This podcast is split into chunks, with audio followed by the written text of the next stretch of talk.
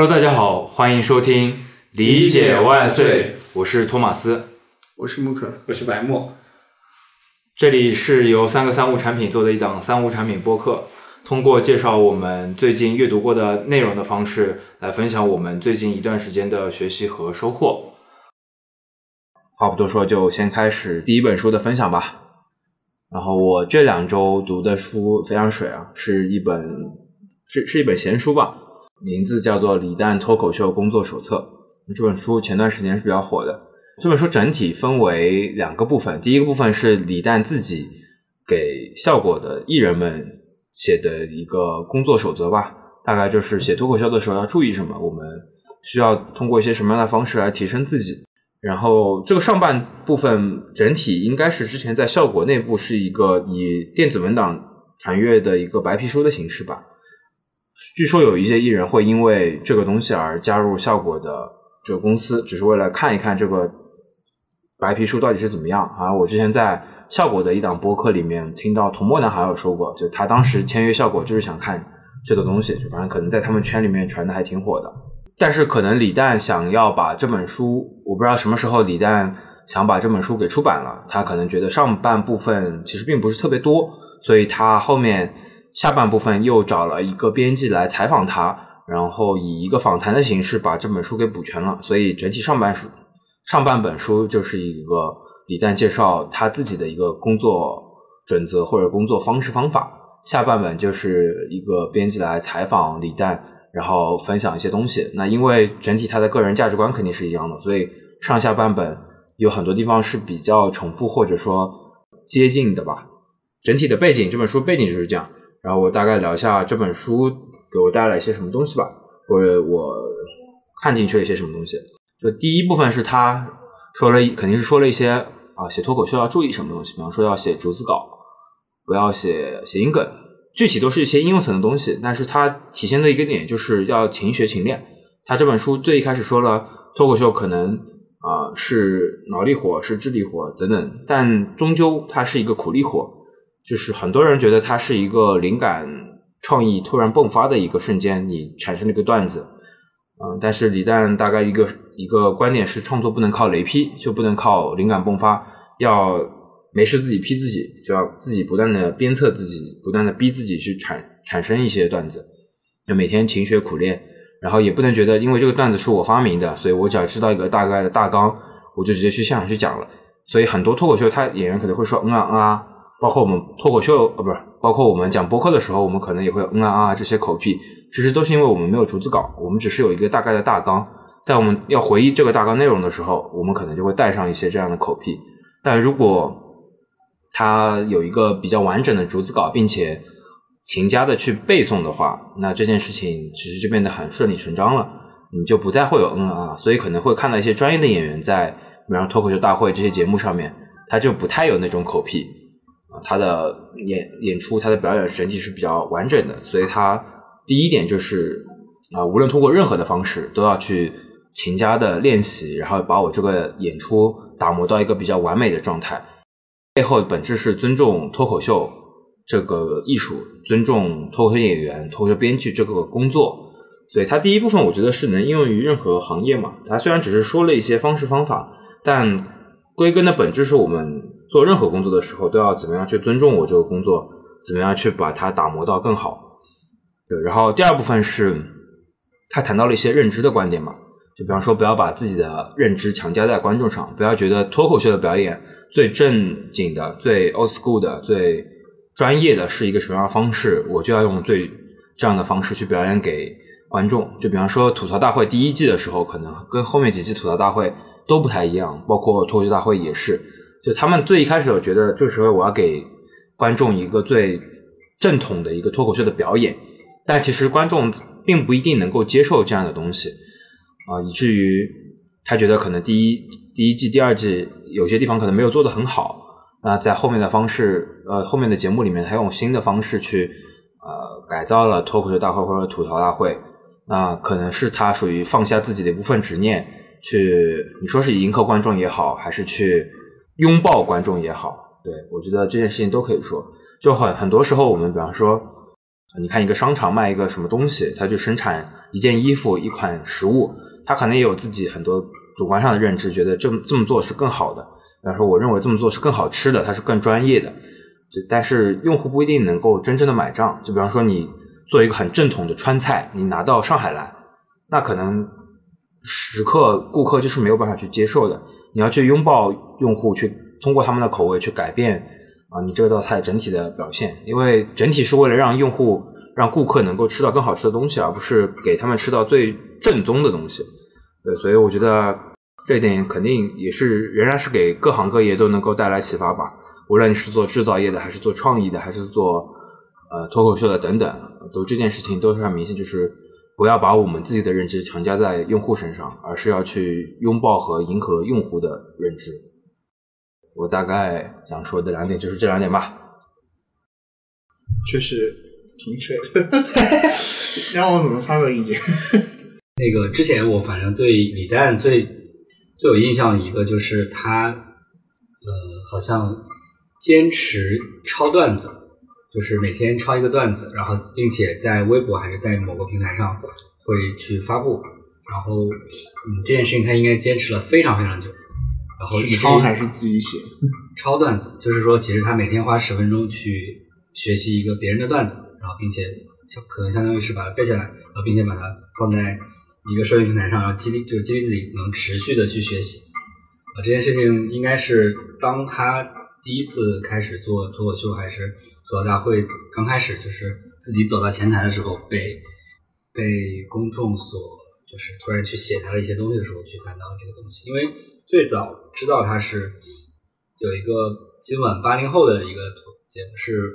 王自健，对王自健。那个时候他们就什么建国和蛋蛋都是他这个王王自健的那个段子里面的一些背景人物。王自健宇宙，对，然后那个时候他们还都是在后台的人物，然后八零后不见了之后，这节目应该后面就看不到了，呃，他们就逐渐走到前台来，可以说就是厚积薄发那种状态。这是第一个，就是我对他的印象是特别好。这个，然后又刚刚说到，大概意思是李诞会坚持认为要做很多前期的积累，然后再再去上台把东西展示给观众。这件事情和我特别喜欢的一个乐队重塑特别像，因为当时我第一次了解他们的一个创作的一个方式，就是说，嗯，他完全不相信灵感，然后他只认为所有的最终前台的东西都要在台下在背后去重复几百次、几千次，然后确保任何一个时间点都是打磨好的，然后再上。然后他他说过，他永远不相信随机创作这件事情。然后所有之前的积累都是，所有在其他地方的积累都要在台下先都训练好，先都模拟好，然后最后再呈现出来，这是一个所所有的东西都编排好的一个状态。这也是很像的一个。我一直很好奇，脱口秀这个形式和相声和漫才，我说这几种它们到底有什么区别？呃，单口相声，我们双双双人相声。呃，不太清楚。我觉得有一点比较很明显的区别是，脱口秀演员大部分他的内容都是他自己写的，但是相声更多的是沿沿用一些传统的包袱，他可能用一些时事的呃应用层去改变，但是它本质的很多都是一些传统的包袱。但脱口秀段子它都是自己写的一个好处是什么？就是他真正的懂得到底要表达什么样的东西，因为那个东西就是他想要告诉别人的，所以可能他的理解是会更深刻一些的。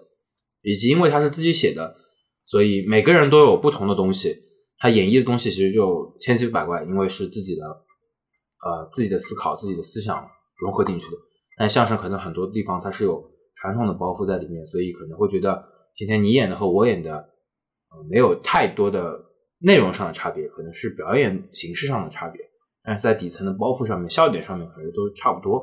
我觉得这一点上面差别还是比较大的，核心就是。啊，这个思考到底是不是自己的？我觉得这点是差很大。一个是拿别人的东西，我理解一下再演；一个是我直接自己有所表达，我直接拿来演。我觉得这一点还是差挺大的。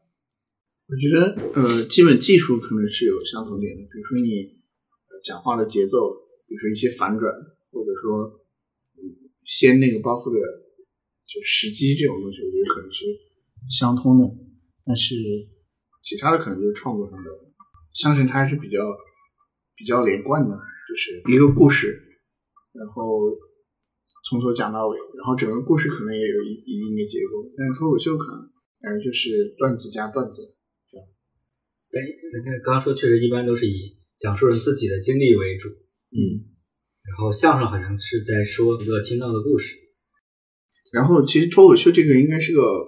就误传吧，在海外的脱口秀指的是访谈节目才叫脱口秀呃，，是一些新闻类节目，那个主持人他坐在一个桌子前，就以今天的新闻为素材，他会讲一些搞笑的东西。然后其实真正的类似国内脱口秀的这种东西，在海外叫 stand up comedy，然后就一个人站在拿一个站立喜剧，对是戏戏剧，对他就是有一个大舞台，一个人拿一个麦克站在上面讲。国内脱口秀在脱口秀这种东西在国内真正火起来，我觉得其实有很感谢一个人，就那个 Justin Bieber，他当年上了海外一个脱口秀节目，然后那个那个脱口秀节目里在海外他没有那么多限制嘛，他吐槽说呢，就是各种人身攻击，各种限限你的短，然后就 JB 就坐在旁边听嘛。其实吐吐槽大会一开始就是这个形式。嗯，那档节目我觉得在 B 站特别特别火，因为那个微博上的那个古代白话，他全程翻译了那个那那那一期节目，因为里面有很多美式俚语啊这种东西。我觉得那个是好像是真正的，当然有可能是我个人感受，我觉得从那以后好像国内就对脱口秀这个有了一个，就原来还能玩这样的节目，就是你去吐槽一个明星，然后他坐在旁边看，对。而且，嗯，你说你而且 JB 那一期节目，因为来了特别多明星，我记得二年儿也去了，然后有很多当红的那种炸子鸡嘛都参加了，所以那一期特别特别火。就我自己在零几年的时候有，有很多地方嗯都有各自的一些单口的，你叫相声也好，叫什么滑稽，在上海可能叫滑稽戏也好，在港台在广东地区可能叫冻笃笑。这我不知道你们有没有看过，那个叫姓黄叫黄什么来着？就他他很出名的那个冻笃笑啊。然后真正的脱口秀进入我们视野，我感觉都是在一几年之后了，可能嗯一一年开始有一批人，那批人可能在今天已经叫 OG 了。呃，那时候他们可可能在国内的一些脱口秀也好，呃呃，那时候应该没有脱口秀的舞台啊，可能是在一些酒吧里面演。我记得很清楚，就是我经常看一个呃上海的厂牌叫喜剧联合国，盒盒是那个盒子的盒，他的那个创始人说，他当时演的时候就反正演一晚上就三十块钱，非常便宜。然后酒吧里面可能也没有什么太多人愿意去看，但是他就是不断的尝试，不断的坚持，因为这个东西他在国外非常火。那一批玩的很多人，他可能都是无论是上 YouTube 看啊，还是他自己本身有留学背景，因此可能对这个东西产生了兴趣。然后真正火这一点，我觉得还是得感谢效果。就无论李诞是不是中国最牛逼的，我觉得大概率不是，但他肯定是对中国脱口秀做了最大贡献的行业？对这个行业，我觉得肯定是做了最大贡献。那当然，你觉得是不是肯定有前因后果？比方说，之前没有什么很多的网综，然后有了奇葩说之后，才发现哦，网综也能这么搞笑，也有这么多人能看。那时候网综才会有人去投资，有人去拍。然后呃，之前大家都是看传统的综艺，因为它有很多明星，然后后面明星综艺有限薪令嘛，所以可能什么，比方说什么《奔跑吧兄弟》什么《极限挑战》之类的，它都换了一批这个卡司，换了一批这个 MC，那才会有一些新的综艺的机会。那我觉得都有这种时代的背景，然后以及别人的关关系，对，所以嗯，可能没有李诞，没有这些时代，脱口秀还会再晚个十年五年啊，甚至更久。但这个这个形式，我觉得是很有意思的。对，anyway，还是刚才那句话，就是它有时代的背景，也有个人的推动的成本，所以我觉得这个行业是要感谢效果的。所以我我其实不是很能理解，对效果还还是对李诞都会有一些讥讽或者是怎么样。对我我觉得他们是应该得感谢的。嗯，就跟就跟你打篮球，你肯定得感谢大卫斯特恩，嗯，对吧？呃，其实他们都出自那个今晚八零后脱口秀嘛。呃，今晚八零后主持人王自健原来也是说相声的，嗯是，但他不是专业相声演员。原来北京德云社在就在北京本地很火的时候，就是北京电视台把郭德纲捧红之后，呃，德云社在占那时候占了好多剧场，什么天桥剧场啊之类的。然后呃，王自健作为一个资深相声爱好者，他自己成立了一个相声团体，叫小二班，然后应该是在我记不清那个楼的名字了，可能叫广德楼吧。他小二那个王自健在里面演相声，然后跟他有一个搭档，然后那个时候他有一个著名的相声，标题我不记得，但是是在外界都在批评郭德纲三俗的时候，他那个力挺郭德纲，然后那个相声超长，可能得有九十分钟还是多少，然后外界流出的。那时候在北京听相声都是那种劣质录音嘛，然后可能那件事给小二班积累了不小的名声，然后后面小二班这个相声团体就越来越火，越来越火。然后后面也很唏嘘吧，王自健居然跟郭德纲翻脸了，就是两个人吵架了，就是王自健说郭德纲抄抄袭段子，现在应该属于世仇的那种感觉。然后后面不知道为什么小二班没有继续说相声，然后王自健就来了上海这边，然后去了东方卫视做那个今晚八零后脱口秀。王自健整体我觉得还是比较比较惨的，嗯就是你我你有看过那个八零后吗？嗯，对，他说的什么自己被家暴，嗯全是真的，就是真的太恐怖了。就这个人，你看他应该也有个一米八几，嗯就反正也是一个北方的，然后也不是那种很瘦小，被他老婆对被他老婆家暴，真的是暴打，然后还把他打出抑郁症了。嗯，我操，这真的太恐怖了！我没有想到段子竟然艺术来源于生活。对，然后哎，说到这个，我突然想起来，我不是经常听一个播客叫《黑水公园》吗？嗯然后有一期王自愿竟然还去了，呃，那个他去当嘉宾，然后他里面就讲他早早年其实，呃，当时那呃主持人就就说你现在是名人了嘛，赚很多钱。王自健就说，其实他当初也很惨，他当时说相声的时候，还有刚到那个金九八零后的时候，其实他都赚不到什么钱，就是没有外界想那么高，而且他经常北京、上海两个地方跑来跑去，然后说那个时候就感觉生活就无望，就看不到自己前途在哪里。他是拿自己这个勉励这两个做播客的，然后他说，因为呃做播客里接不到什么商单嘛，然后说也没什么前景，然后他说那段时间就是让他整个人情绪特别低落，他就是靠听黑石公园的播客就是活过来的，所以他很感激那那个呃黑石公园这档播客。突然想起来这个，哎，我稍微八卦一下，就我有点想不起来，但我有印象，就是他好像当时还在微博晒了他被打的图，然后我好像才知道这个，但是他是他是我说，我就想的就是往前数，是因为呃脱口秀这种一个人去说单口这种形式，最早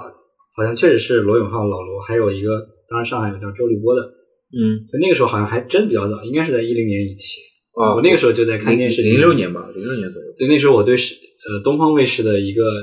形象就是周立波，就是他当时会讲很多东西，然后很难听。然后后来就是呃王自健的基本八零后，然后他确实有一段时间又说要做手机，然后也没做起来，然后然后后来就真的是被打了。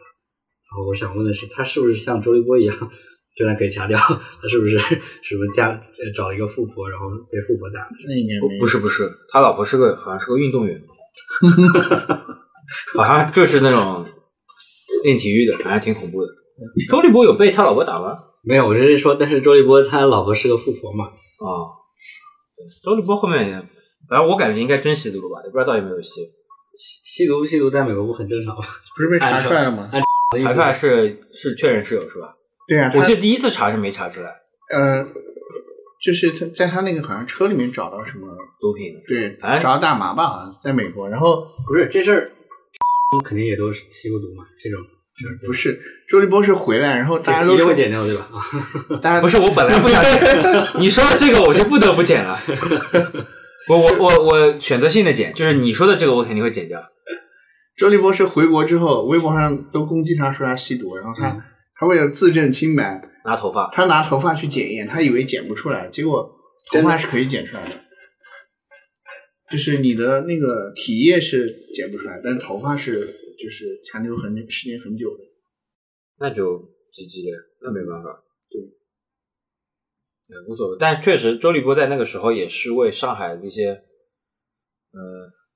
就打下一些喜欢看这种东西的烙印吧。嗯就是肯定因为他把这种表演形式给带进来了，所以让人接触到这个，肯定也会有人开始去做这个，有人去学习模仿这个东西。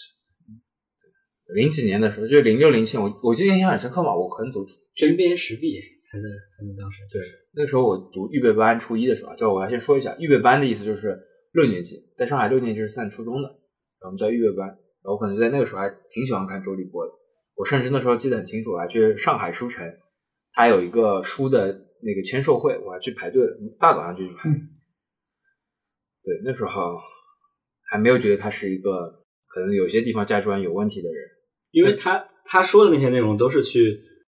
为底层或者是没有话语权的人去发声，然后去当做媒体一样去去监督什么政府，监督一些什么大国有企业这些这个事件，是以这么一个形象来示人。现在试试还敢讲吗？那年重金投包，当时那个时代还是能 对能说一些东西，比方说可以说 这个我自己会自己低调。嗯，对，现在这个不可能能够说这个东西啊，开什么玩笑？按按现在的审查条款，他当时应该很多东西都是没办法上交的，嗯，别说出书了，根本不可能。我要分享的是是两个东西吧，就是我是觉得之前分享的都太学术了，所以看一个故事性的东西。我看了号称是最好的一本历史书，你知道是哪本吗？《资治通鉴》哇，不是现在的，现代的大明王朝什么一五六六，是讲明朝的。那不就是这本吗？你总总不会是明朝那些事儿吧？不可能。《资治通鉴》怎么是讲明朝的？不是我说大明王朝，大明王朝一五六六是电视剧，哦，那个叫 那个，反正不是明朝的，那个叫什么？让我想一想，好，我我说吧，不要万历三十年吗？万历十五年。啊，我 是的，呃，我这周读那个万历十五年，然后同时搭配着观看那个《大明王朝一五六六》，一个是豆瓣排排名第一的电视剧，一个是应该是历史里面最好的一本书之一了。然后它都是讲明明朝，然后呃时间稍微有点差别。万历十五年是讲呃书，它如它的书名嘛，讲的是万历。然后那个大明王朝一五六六讲的是嘉靖最后几年，嘉靖就是万历的爷爷，但是中间隔了一个隆庆，但是隆庆只当了五年皇帝了，就是其实是呃比较那个接近的两个时代。然后呃首辅大人首辅就是同一批人，就张居正他们这一批。然后哎，这个我要打断一下，并不是同一批人。张居正在嘉靖的时候还不是首辅是不是首辅？我说甚至没有同一批人，他只当时是那个他已经入阁了。啊，他在嘉靖最后几年已经入阁了。对，当时的首辅是严嵩，然后呃接替他人徐阶嘛。那个时候高拱、张居正已经是内阁成员了。啊，张居正就是史阶的弟子嘛。对对。然后，呃，首先我觉得两两个都无愧他们的豆瓣评分。然后这本书跟这个电视剧都很好。然后我我先说一下电视剧吧，因为电视剧呃比较直观嘛。我是觉得那个权谋可能是我看过的电视剧里面最那个怎么说最诡谲的吧，就是你，嗯，我们比如说我们看《权力的游戏》，我们会觉得那个权谋很厉害，但是你总会有一种感觉是觉得有点莫名其妙。比如说小指头，他怎么就突然他怎他里面表现人物很聪明或者很有权谋，经常是别人在暗地里干了一件事情，他就知道了。嗯，就是有一些什么信息，对对，但这个信息好像你也不懂他为什么他就知道了。嗯，但反正这个人城感觉这个人城府很深很厉害。然后《权力游戏》里面各大家族的那个纠葛，嗯、但是我觉得那个《大明王朝一五六六》真的是呃，就是更上一层的那种。它又不像《三国演义》那种，就是我知道你的底细，你知道我的底细，然后我互相出谋划策这种。大明王朝一五六六是在一个极端高压的环境里面，就是那种皇权的限制下，然后你要去处理一些事情，这里面你哪些是你能碰的，哪些是你不能碰的，完全看你个人感悟。一件事情你可以把它说成黑的，也可以把它说成白的，然后它可能是就是你做的好，它就是对你有利的；你做的不好，它就是对你对你可能是有威胁的。这个你用一个人，他可能会帮到你，也可能最后会害了你。整个剧，我现在那个剧还没看完，我看到前面大概呃三分之一吧。我现在感觉就是，我我看那个弹幕里面最常刷的一句话就是，如果我我生活在这个电视剧里，应该只能活个 OP。它非常考验你的那个政治嗅觉，里面的每一个，它里面当然有一些那种低低低低层的那个官员，他可能考虑事情不是很周到，但是也是很聪明的人。但是像严嵩这种阶级、这种级别的，还有里面有一个主要的正面人物胡宗宪，就是当时的浙直总督，也是那个封疆大吏嘛，就他们这个级别考虑的那个，往往是你想不到的。他给你解释之后，你才我靠恍然大悟，为什么他们会这样去做。所以我是觉得，如果喜欢权谋的是一定要看这部剧的，而且它这部剧它有虚构成分，但是大部分是符合那个事实的。然后是一部正剧，而且它那个电视剧从拍摄手法来说，我觉得，呃，据说当年投资是也很高的，但是，呃，他拍的就不像一般的电视剧，他会有很多那种类似电影的镜头。你比如说，一般电视剧是不会去拍那种从一个就上方的视角去拍一个大殿里的人的那个交流这种镜头，他就有很多这种。然后镜头经常是两个人交谈的时候，突然插那个闪回的画面。这种东西就比较不像电视剧的制作水平，所以我觉得他确实是很很厉害。然后《万历十五年》这本书，它是讲那个也是讲明朝历史，它其实是一个海外学者写的，但是是呃是华裔，就是也是一个中国人。然后他先是用英文写的，最后翻译成中文在国内出版。然后呃我我我能理解为什么它被称作是最好的一本历史书，因为它整个书。没完全没有那种就是说教育你的感觉，就是它整本书就是读起来特别顺滑，然后它告诉你，呃，明朝的政治体制是什么样子的，但是它不是那种很枯燥的明朝分为一级两级的，它是用一种像我们在写一个你身边人的生活一样去介绍一个，比如说首府他的一他的生活是什么样子的，然后它中间会穿插一些介绍你应该知道的一些你可能之前都没有。想到的一些概念等等，整本书用一个词可能就是娓娓道来吧。然后我分享一下我书里面，我觉得，呃，我我先说那个书里面有一个主题思想，它就是讲中国古代政治。我觉得是跟我们现在看到那些清朝的那个电视剧啊什么，可能我们因为清朝电视剧看多了，会有一个感觉，就是呃，两个政治派别斗争，最终是由皇上来裁决那个。谁赢谁输嘛，裁决一件事情的道理什么的。呃，我现在读到现在这本书，他的一个主要观点就是在明朝的时候，其实皇帝不是最终来做决策的那个人，决定那个人，就是表面上看这个决定是皇上来做的，但皇上是身不由己的，他完全是被一个叫文官集团的这样一个组织裹挟着去做出一些决定。然后，为什么他没有那个直接控制这种文官集团的能力？也是因为，可能是因为明朝的中央集权不像我个人理解啊，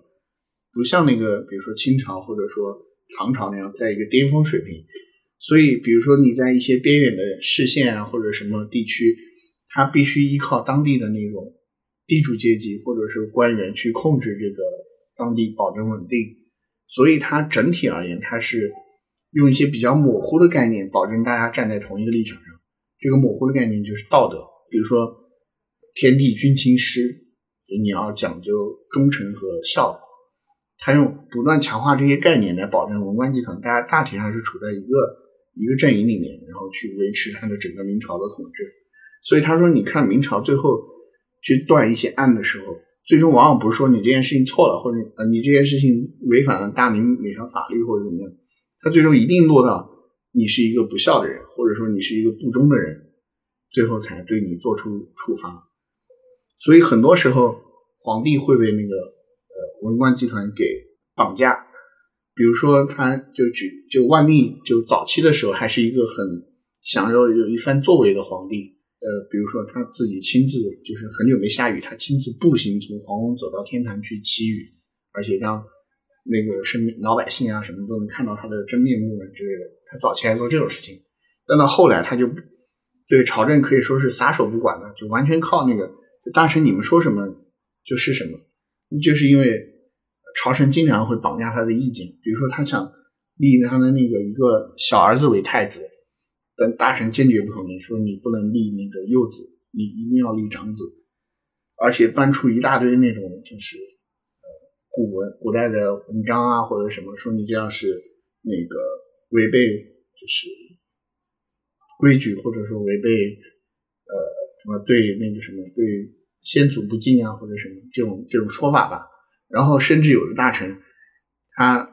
会直接可能是受了海瑞的影响，就到在嘉靖末期，海瑞不是上了一个那个天下第一书嘛，就骂嘉靖帝。然后后面的文官很多人学习他，就是直敢直接骂皇帝，就写奏那个其实不叫奏折，明明朝没有奏折这个东西，写折子去骂皇帝，就说你这样做怎么怎么样写，而且特别直白。然后文官是这样想的：如果你处死我，我留名青史；然后如果你不处死我，我留下一个忠君纳谏的这个名声。文官觉得这样是不亏的。这本书里面讲文官有两面性，一种就是这种会有一个追求名节的这种比较高尚的一面，同时他们有比较阴暗的一面，就是他们统治的时候会有一些小的那种贪贪贪污啊之类的这种东西。所以整个明朝统治就是，其实在就是在跟这个文官集团作对吧？这是他整本整本书这个书里表达一个主要思想。但这个讲起来太枯燥，我说一些书里有读的比较有趣的事情。哎，打断一下，就这个，其实我我我想说，在做这种权力争斗的时候，任何一个时代就都看的是谁最终谁谁用的权力最大，然后并且每个时代可能保障权力的最大一点，不就是武装机呃武装组织武装机构？对，你不那不可能有一个大神来你就把他干掉了。我的意思是。那个这种表象感觉都是因为权力不够的状态，然后而这个权力如果想达到巅峰，显然你是有然后足够大的武装力量就就可以达到这件事情。我我我觉得有几点是因为就跟那个欧洲中世纪一样，嗯，就是我的蜂拥的蜂拥不是我的蜂拥，我不知道你们有没有听说过这句话，嗯，肯定应该有吧类似于可你肯定曾经听说过，但你现在估计忘了。我的附庸。对，附庸不是我的附庸。对，其实我觉得在任何封建王朝都是这样，就是我并不是皇帝，并不是直接去掌管任何的一名士族，他可能是掌管整个文武百官，然后某个呃来自于兵部，他可能会有一些下发的文书，然后到具体下面的某一个将领，他再去管一些小兵等等这样的一个方式，所以他并没有能力去直接去。能够影响到整个的朝廷或者整个全国，他还是要通过一个整个中央中枢机关去下发任何的指令。那在这件过程当中，他也是需要依赖于那些文武百官，所以他也不可能去，就像刚才木可说的，不可能去来一个大臣他就杀一个大臣，所以他也需要跟他们去制衡。像刚才说的，嘉靖帝他其实就是一个比较特殊的人，他在他应该有在位五十年上下吧，我也忘了具体是多少年。他反正之前前半段都是那种特别牛逼。来个大臣纳谏，他就宰一个，然后搞一个什么大礼仪的事件，就大概意思是他不是上一个皇帝的那个儿子，他是上一个皇帝的堂弟，然后上一个皇帝死掉之后没有儿子，然后他自己的兄弟也没有儿子，所以就传给了他堂，就是他是上一个皇帝的堂弟，呃，上个皇帝是那个朱厚照嘛，就明明武宗吧，好像是，对，就是那个有建豹房的那个朱厚照，所以嘉靖应该叫朱厚什么，我也忘了。啊，因为这个原因，所以很多人就说他的他应该称那个呃，就他的那个伯伯到底是叫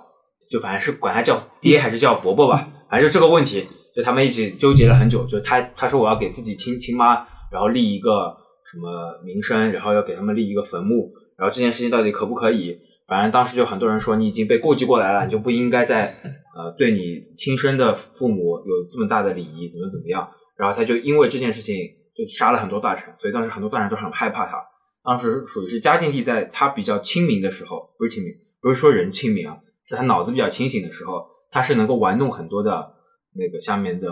百官的，所以百官都怕他。他也很能擅长搞那种帝王心术去制肘平衡。嗯，但是他晚年的时候，毕竟年纪大了，脑子还是会有点不好，就会被炼丹，对，一心炼丹，然后就给自己封了各种什么道教的各种名号，然后下面也有。也会有就开始有人糊弄他，所以我觉得这件事情就是整体来说跟这个皇帝本身他的个人能力，然后他被这个当时时代 所影响的怎么样，嗯是有种种关系的。到后面可能像徐阶，他应该是那个什么派的？他徐阶是江西人嘛？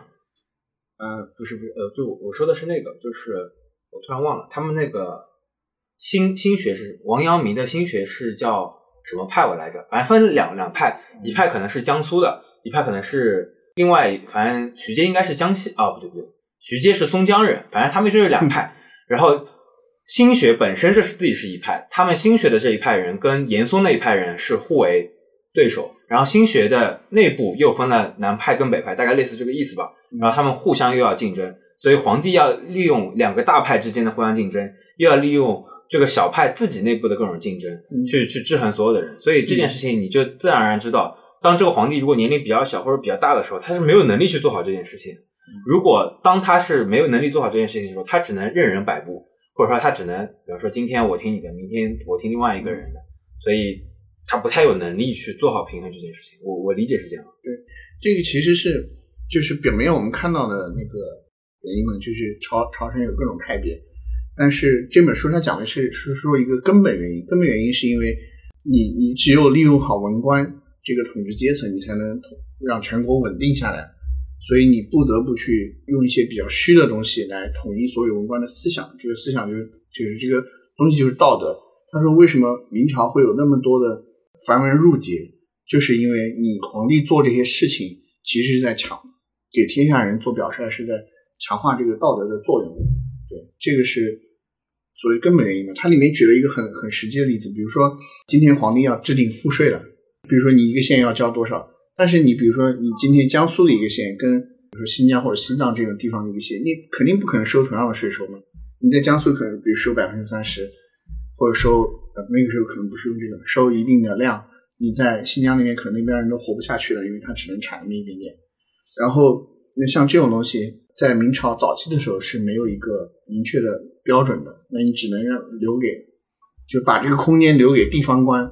呃，地方官他在收的时候，他会去考虑，就是这个地方到底应该怎么收，甚至在明朝时候出现一种现象，就是交税的是会拖欠，地方官去再去催的时候，那个民众会去求情，包括一些有钱的人，他们会去衙门前求情说，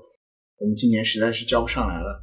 然后地方官也就不了了之了。地方官为什么会不了了之？因为他们在收为官为国库收那个税的之前，他们其实自己已经收足了自己的那一部分，因为他们自己是有自己的那个呃私人的一些那个收入的，所以他对这件事情动力就不是很强。怎么说呢？就是总体来说，地方官在明朝统治的时候，地方官在很多事情上是有很多余裕可以去操作的。所以从上到下，当你给地方官的权利留下一些空间的时候，从上到下，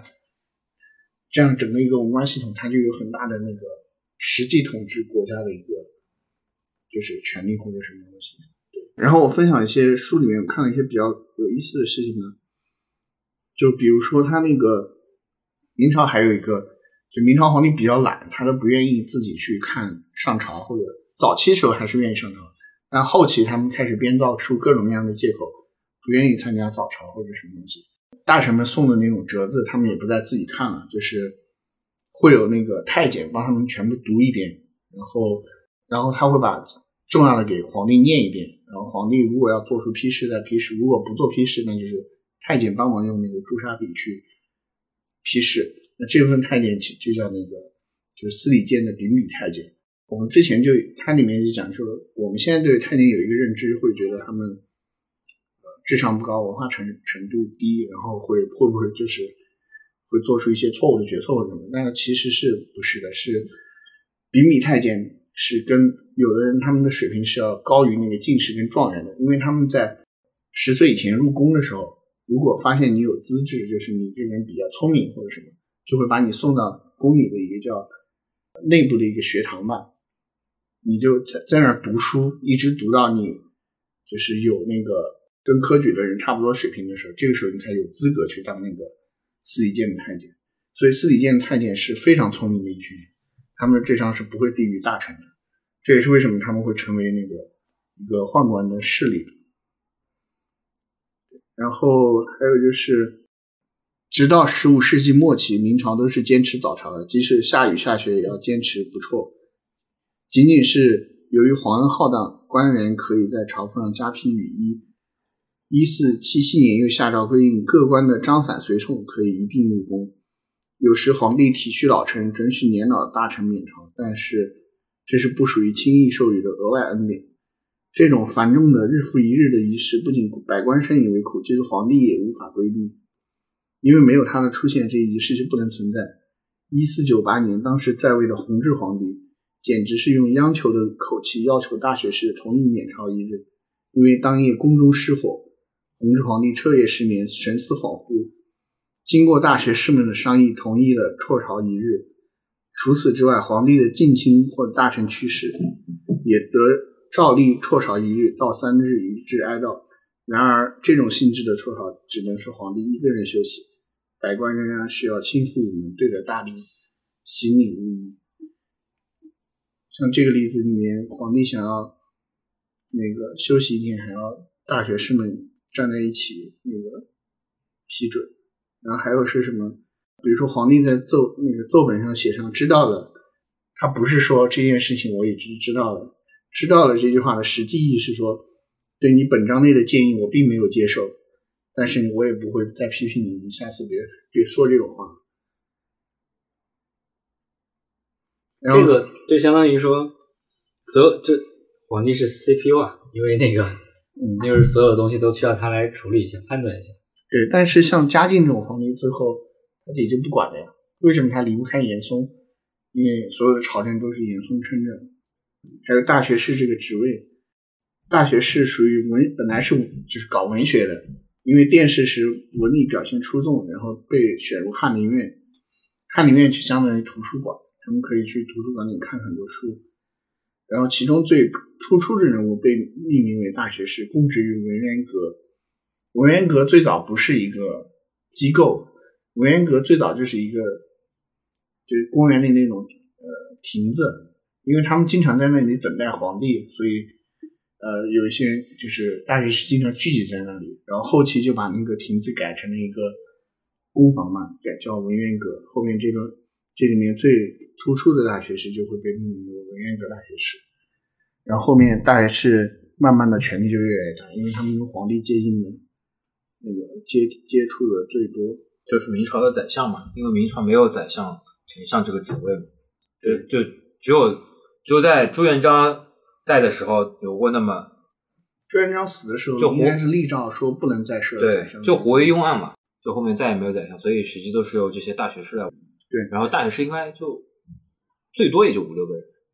然后还有一点比较，那个明朝的官服是红色的，之前看的比较少，就没怎么注意过。然后像武官的话，文官的话就是绣那个鸟，这个我们我相信没有听众 在意这件事情。哦，还是想一个人中了进士，立刻就有人来出谋划策，如何买田放债，如何影响诉讼，如何利用权势做额外收入的资本。北京的一些放债人。经常借钱给穷困的京官，一等后者派人地方官，这些债主就随同认所。除了取回借款之外，还可以本外加利，利诱成本。地方官综揽民政与财政，致富的机会至多。至于官员本身本身，像这种社会风气投降程度各有不同。大多数人觉得，在似合法又似非法之间取得一部分额外收入，补助官俸的不足，保持他们士大夫阶级的生活水准。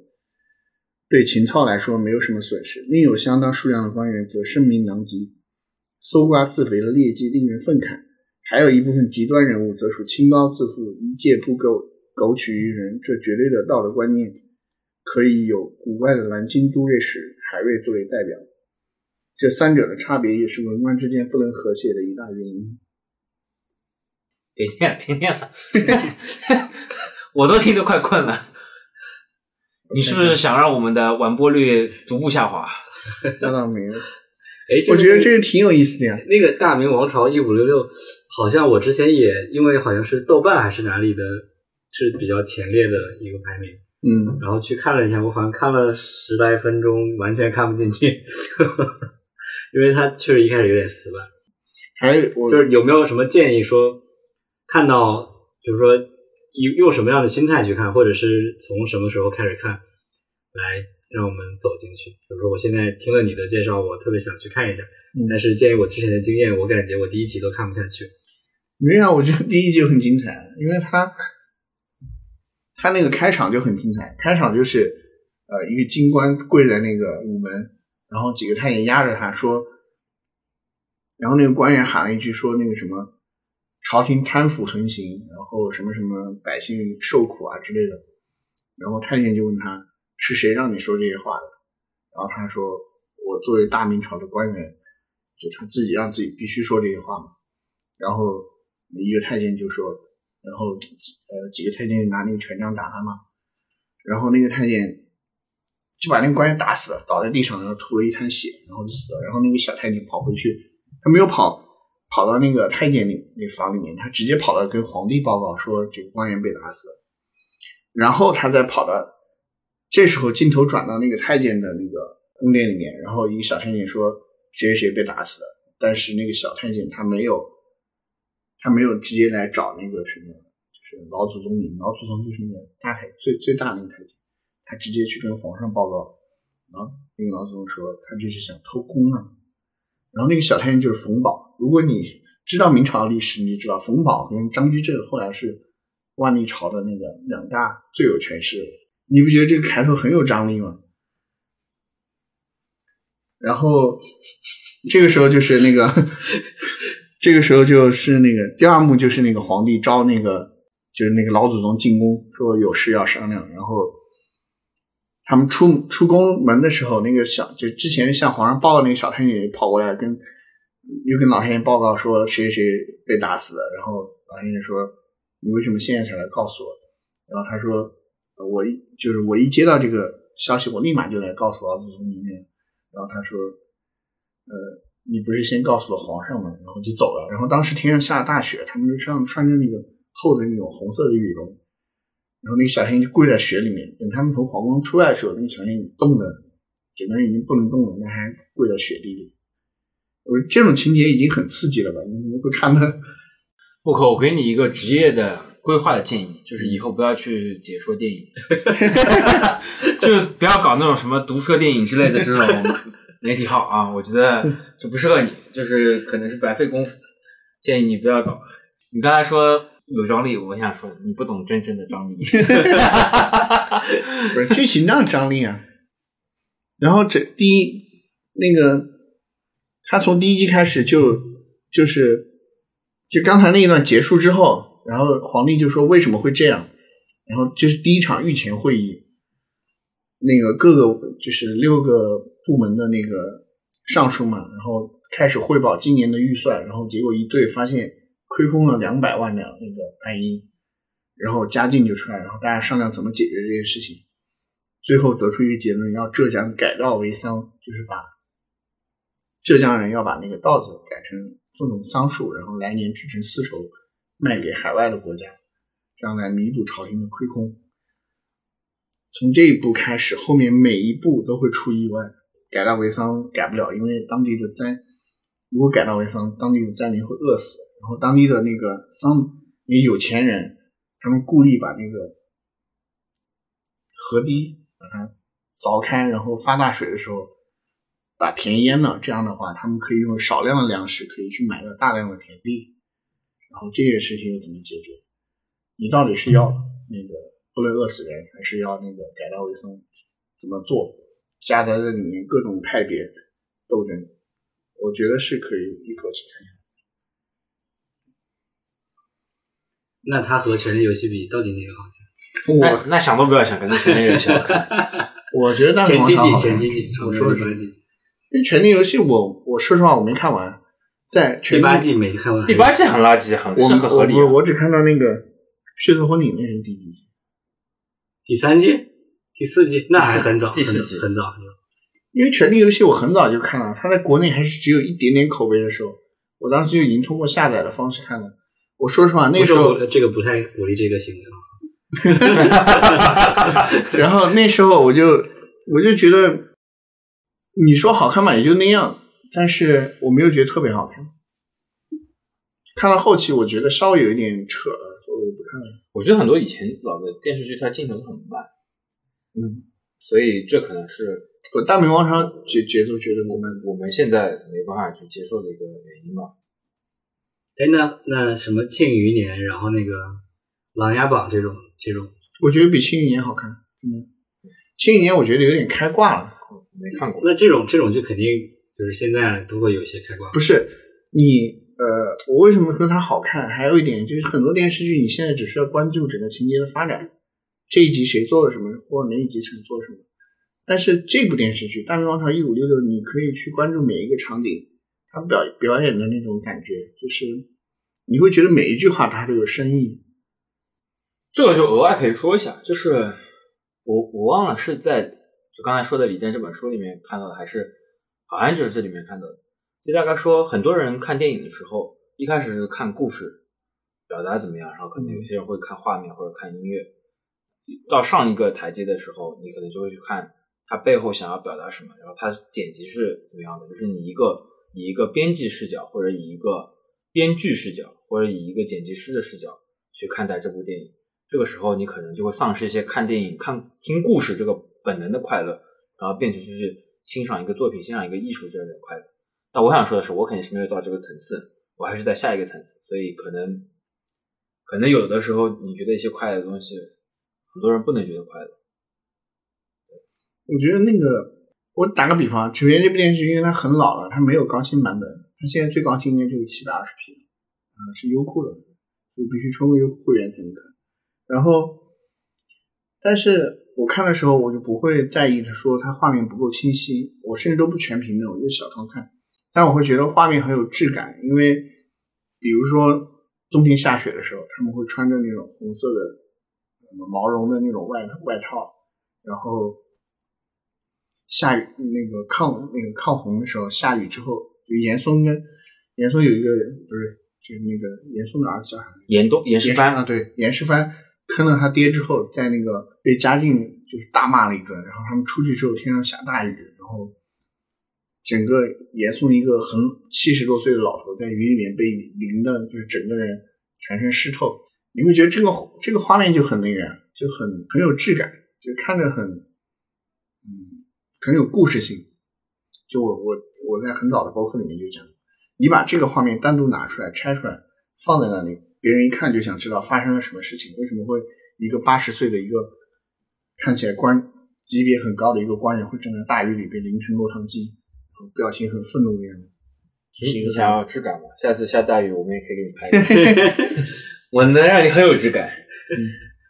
我说的就是这种感觉。我我是很喜欢看。那那你看沙丘的时候，岂不是很爽？是啊，我就是觉得很爽。沙丘确实，我觉得就是隔几秒的那一帧就能单独拿出来做一个壁纸或者讲一个故事之类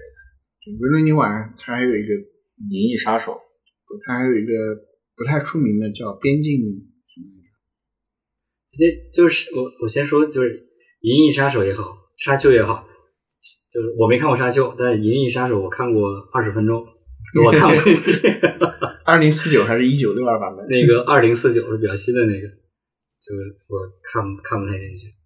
就是他他拍的很多电影的故事性都没有特别特别强，就是就不是那么直白，不是说不强，嗯是没有那种直白，你需要理解一下，或者说你要思考一下。但是他很擅长这种，就是我觉得他很擅长用土，就是用一些很朦胧的画面去去表现那个，嗯，说是美也好，还是雄伟也好，壮观也好，还是一种什么样的风格也好。我这个很直观的例子吧，比如说国内现在为呃那种为了表现，我说以拿游戏举例子啊，国内为了表现一个大招很厉害，就会做各种特效，五光十色，嗯，那个简直就像光污染一样，一个大招砸下来，哇，满屏都是刷刷各种光光线。嗯但是你看，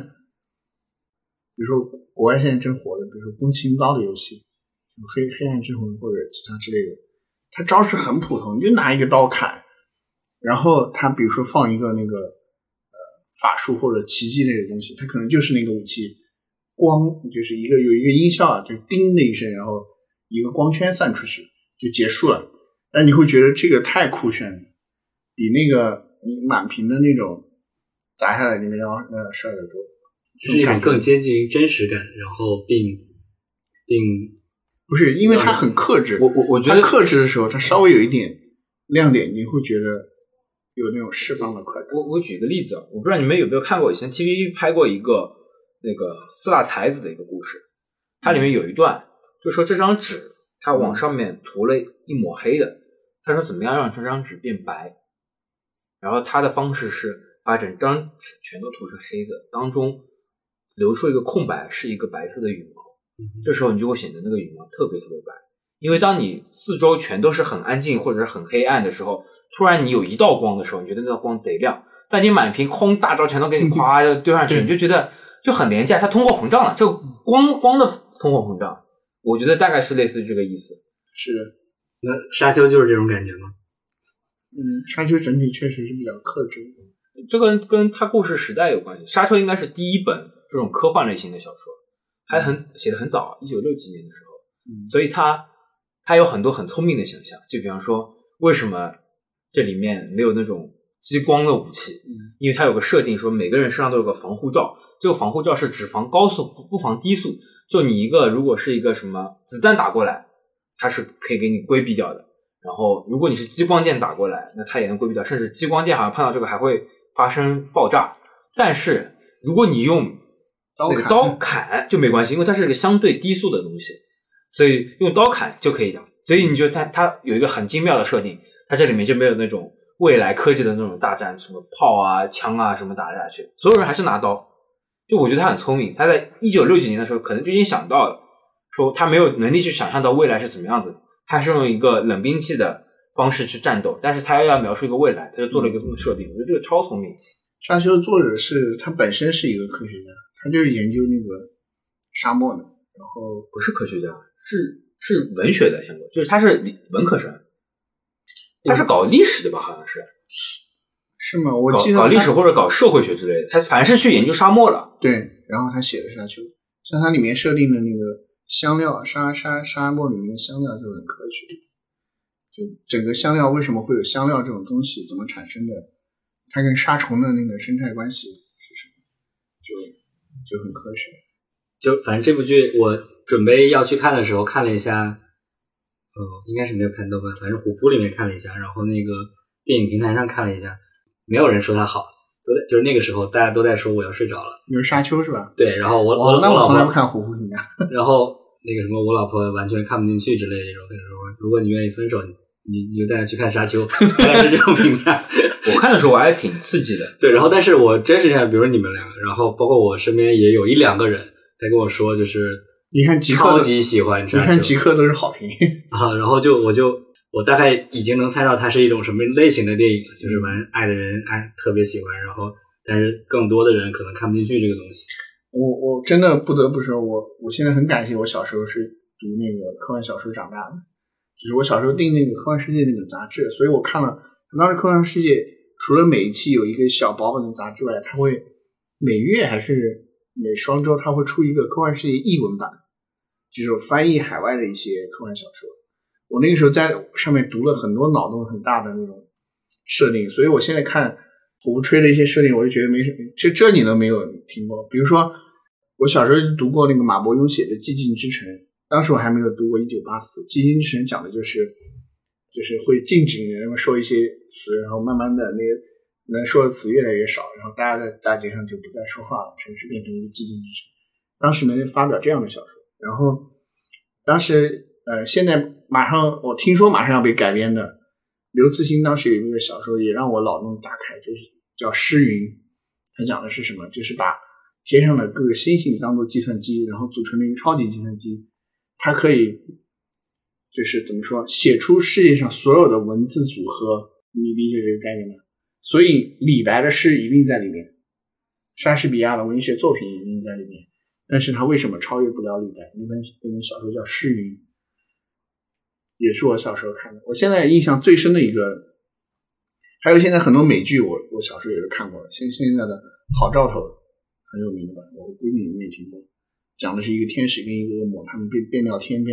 讲，反正一个很有名的美剧吧。还有那个美国众神》，你应该听过，也是近两年很有名的一个美剧，也是我小时候看的。还有特德·江写的几部小说，我也是小时候读的。我现在印象很深，有一个小说叫《伊甸之东》，还是叫《伊甸之西》，我印象特别深。我也不知道为什么我印象特别深。它讲的是什么？讲的是如果恐龙没有灭绝，最后发展出了智力，然后他们的整个社会是怎么运转的？然后他们在那个发明了什么样的运算设备、什么样的武器、什么样的战争装备？然后跟哪个国家发生一场战战战争之类的，包括像《沙丘》这《银河帝国》呃，《基地》，小时候没有看完，但是我都读了一部分。你说这些为什么？我感觉 没怎么听过，没怎么看过？我小时候看，讲道理还是看了很多网文的。网文我也看过，是对我其实一直觉得对我产生很大影响，有好有坏。反正我现在感觉还是坏的多一点。就导致我很多东西，就慢的东西我读不进去了。就就网文那个套路，实在是让你太容易沉浸了，太爽了。嗯，然后也确实浪费了很多时间。我我我觉得，就网文看多了，就会你对这个故事性有要求，就希望它一个包袱接一个包袱，嗯，然后一个，我觉得这人大家都是这样，我是最基本的。嗯，就对。但是如果你从小能够看一些慢的东西，你就可以刻意训练自己，能够接受一个。呃，有更多铺垫，但是更有呃深刻意义的一些矛盾的东西，我我我现在就很难接受，就前面的铺垫如果太长，我就会很累。还有《星船伞兵》，我小时候看过，《星船伞兵》你都不知道是《星船伞兵》，就是那个呃那个那个的原型，那个电影的原型，就是那个大大大虫外星上打大虫子那个。那个叫什么？星河战队还是星河战舰？你现在跟我说这个，就相当于我跟你说，我小时候看本书叫《重生之我是木可》。我小时候看的都是《哈利波特》，然后对这种这种东西，《哈利波特》我小时候倒没看过，我到现在也对《哈利波特》不是特别感兴趣。虽然我看过电影，但是我没有觉得他多么牛逼。我不知道为什么。我觉得还是在世界世界观的塑造上面还是很屌的吧。我能架空一个世界，然后并且这个世界。还是比比较相对符合你的逻辑的，这还是很难得的。就经常你看很多小说，它的架空世界都是充满各种各样的矛盾。有可能。其实最好的方式，我觉得就是它这个世界是跟现实世界有一种虚虚实实的结合。就是它表象可能是个，就比方沙丘，它表象是一个科幻，本质还是一个宫廷宫廷的矛盾嘛，还是这种封建王朝宫廷矛盾。我觉得。就可能没有任何一个人能把一个全新的架空的世界编得很好，太难了这一点。那最近这些刚说到，所以你可以看看科幻世界里面世界都是架空的。现在很多脑洞大开的设定，小时候都读过，像什么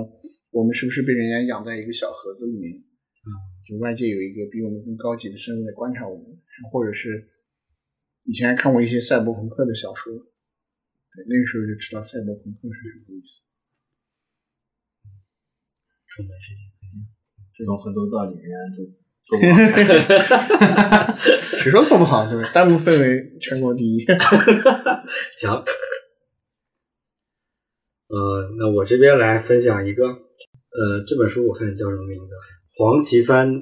复旦经济课。然后现在我看这部分讲宏观宏观宏观经济学的。首先，确实读起来很难懂，不是？一是说它其实是。呃，有点类似那个，其实它就是课课课上课的一个实录，嗯，所以其实你读文字、读故事性来读，还是都能读得懂的。但因为里面确实涉及到太多经济学的东西，所以我是看不太懂。天宇强盛，好，托马斯强项。呃，然后这本书就是我现在看的都是宏观经济学的东西，然后它大概就是确实是以，因为这个人黄奇帆他之前是在那个重庆当市长，后来又是什么什么。全国人大什么财经什么相关的一个官，然后退下来，在我不知道是不是退了，然后现在是在那个复旦做什么特特聘教授，呃，是经济学院的。嗯，他这里确实是以中国过去这三四十年里面的各种这些一些案例，实打实的去跟大家讲中国宏观去处理宏观经济学的一些实际的案例，然后怎么去处理。大概是讲这么回事儿，然后我觉得就摘我看到比较就是抽出来跟其他行业也有价值的几个就是几句话。第一句话就是金融的本质是就一个事儿，为有钱人理财，为穷人贷款或者叫为穷人融资，这是金融的本质。然后一切金融活动的目的是为了实体经济去服务的，我觉得这句话也特别重要。然后其他的都是偏经，就是我可能抽象不出来对其他地方有有借鉴意义的。这两点是想说到一下，就是一个是，嗯，最近几年一直在说，就是什么国内，我我只是稍微谈一下，我不太不是很懂这个这个东西，大体就是或者是叫炒房，或者是那个贫富差距之类的，这会其实是什么叫什么？所谓一个词叫脱实向虚，就是呃。实体经济或者制造业，或者是反正服务业都挣不了钱了，然后而实际的金融行业里面，在它层层从央行到商业银行，然后再到下面的什么小小小小贷这种企这种组织，它会让就是金融这个体系每年都会钱生钱，然后带来很多 GDP，但是一直去压榨实实体经济，然后一旦金融业就是整体金融业你有很多的这个层层放贷，然后。比如说，央行放出来有什么百分之一几、百分之一、百分之二的，我不知道叫什么利息，还是叫利率，然后一直到商业银行可能到百分之七八，然后到小贷这边，嗯，你要借一百万，可能就要还一百二十万、一百三十万。对这种层是对整个中国的宏观经济是，对各种实体经济是一个非常大的打击，因为大家没钱，然后借钱的成本越来越高。那这是中，他就是这这本书里讲的，就是他其实是上课讲的，确实都是很实际的例子。作为一个高层，然后他其实很明白中国经济的一些问题，然后也没有说虚的，所以确实都在讲说这些事情很早国家就已经意识到了，所以脱实向虚就是这是肯定是不对的。那大概就是金融这个行业最终本质上就是要去给实体经济去服务的，所以会有很多的叫什么，他们叫行业监管来避免因为。中国早期的金融市场的发展很薄弱，然后没有很多叫什么规范也好，然后像在中国这么多年来做了很多叫金融创新的东西，其实放到西方都是已经是几十年、上百年的一个成熟行业，但是在国内叫金融创新，然后嗯，很多监管也都没有到位，所以会导致比如说之前是 P to P 的暴雷什么的，然后包括。呃，支付宝的什么借呗、花呗这些东西，这些现象，其实，在虽然虽然这个东西是向新的，但是很多东西在国外早就有了，包括什么信托这种东西。嗯，呃，就就就确实讲了很多嗯实际的案例，又比如说，我还是不太懂，简单讲就是，比如他举了一个例子是什么，宝能收购万科，嗯，其实是在国外一个完全不可能发生的事情，它其实是以保险行业的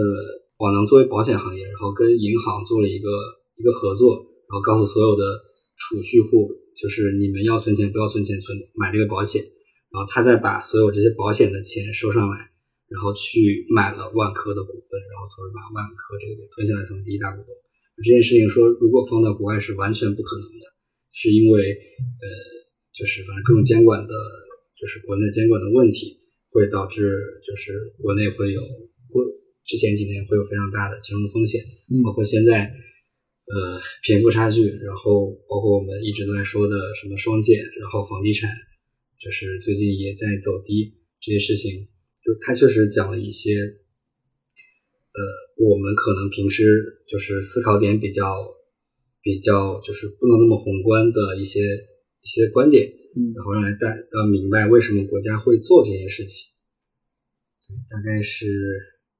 这个事儿，然后通过这个，然后又想。套一套最近热门的话题，比如说最近一两周可以看到各个互联网企业都在裁员，比如说腾讯也在裁。因为听了一个故事，就一个腾一个腾讯 PCG 的员工，十一月刚在腾讯被裁，然后加入了爱奇艺。十一月加入爱奇艺之后，然后经过了新人腾讯之后，然后马上就被裁掉了。就是这个故事。然后腾讯，然后爱奇艺好，然后。还有什么？听说什么滴滴，然后也是年底不会有年会，不会有年终奖什么这种消息出来。嗯，最近最近一年，呃，因为国家的一些政策，就是让一些热钱的行业没有了热钱，不能进行发展，然后放到就是我们知道的互联网来讲，就是大家的广告行业都拿不到钱，就是大家就是互联网最引以为傲的，嗯，通过就是提供这种媒介平台，然后让实体经济，比如说房地产或者教育行业这些作为第一大广告里面比较重点的营收的部分的这些收入都被裁掉了。所以百度也好，然后各大家的，包括之前前期的字节里面什么，都已经广告停止增长，这些都是背后的原因。然后这些部分其实和刚刚说这本书里面其实也或多或少也有也有也有介绍到，但是受限于我的经济我我的认知，现在还在读为什么？嗯，对，这个可以大家去聊一下。你没意见那那我先说，呃。首先是是两两件事吧。黄立帆这个人，我好像之前在蚂蚁他即将上市，然后出事的那个时候，我还看过他一个视频，他介绍就是呃界面跟花呗的原理。对，然后说到在这里也在介绍这个东西，然后说到为什么蚂蚁这件事情是是马云就是也是不道德吧，就是哎，但是据说当初马云这个花呗跟界面也是找一个政府内的一个金融专家帮他设计的。这个结构，这不就是 CDO 吗？本质不就是 CDO 吗？对不起，我不懂什么是 CDO，我也不懂什么是是 CDO。就是次贷嘛。就是拿已经借出去的呃贷款的收益再去啊借贷。嗯，啊，对对，我理解是这个意思。对啊，就是一环。我稍微多说一点，就是他说那个时候正好也是 P to P 刚刚起来的时候，嗯，马云的花呗和借呗本来想在杭州做，但是杭州当时有很多民间的这种小贷公司，嗯，然后就杭州就没允许他，然后他就跟这个黄金帆对在聊，对，当时他在重庆做市长，然后他们就是给就黄黄金帆重庆这边给马云他们做了一些就一些约像类似约法三章的事情，很多这这就四五点你不能做，嗯然后这些东西都会触犯经济法规之类的东西，然后确实马云这边也都做到了。嗯然后，嗯，他说最近这两年出问题，在刚刚的就是他们提前约定好那些法规里面都是没有问题，都符合法国家法规。但就是你刚刚说一点，就是他可能钱里面在中间倒了四十多次，他原话就是这么说的。那这件事情是就是不在之前的约约呃那个他们之前的约定范围之内，所以这跟重庆没有任何关系。对，就它本身很小的成本，就撬动了很大的银行的资金去放贷。我我说两个补充观点吧，一个是你刚刚说那个，就是说监国家要监管这一块，所以因为他想希望把资金流向那个实体的产业。但是我之前也看过一种说法，就是因为国家现在严厉打击这种小贷或者说私人放贷的行业，反而导致很多中小企业拿不到贷款，因为国家的这些大的银行、大的金融机构，他们放贷只愿意放给那些国有企业或者说大型企业，因为这样才能保证就是稳定的那个可就是不会出现坏账，嗯，就是